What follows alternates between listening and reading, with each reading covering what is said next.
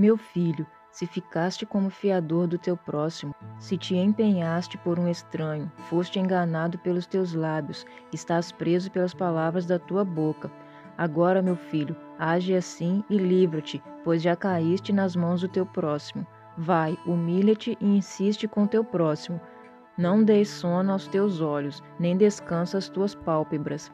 Livra-te como a gazela da mão do caçador, como a ave do laço armado. Preguiçoso, vai ter com a formiga, observa os seus caminhos e sê sábio. Ela, mesmo não tendo chefe, nem superintendente, nem governante, faz a provisão do seu mantimento no verão e ajunta o seu alimento no tempo da colheita. Preguiçoso, até quando ficarás deitado? Quando despertarás do teu sono? Um pouco para dormir, um pouco para cochilar, um pouco para descansar de braços cruzados. A tua pobreza te sobrevirá como um ladrão, e a tua necessidade como um assaltante.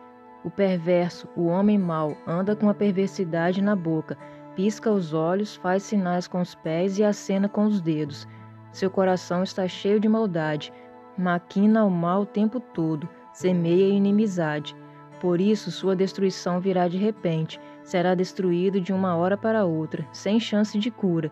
Seis coisas o Senhor detesta, sim, sete ele abomina: olhos arrogantes, língua mentirosa e mãos que derramam sangue inocente coração que faz planos perversos, pés que se apressam a praticar o mal, testemunha falsa que profere mentiras e o que semeia inimizade entre irmãos.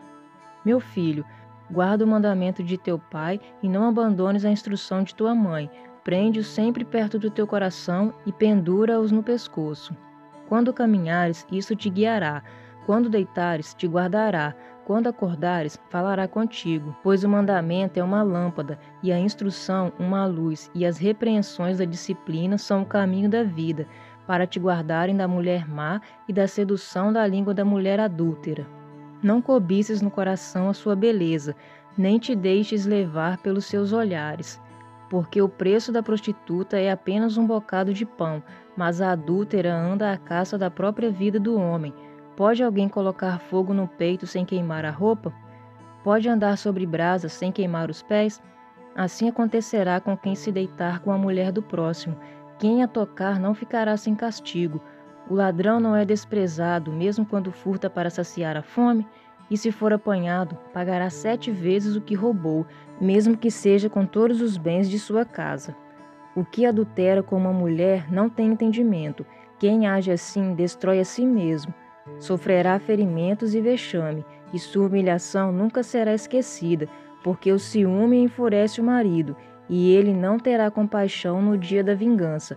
Não aceitará compensação alguma e não se acalmará, mesmo que lhe ofereçam muitos presentes. Provérbios 6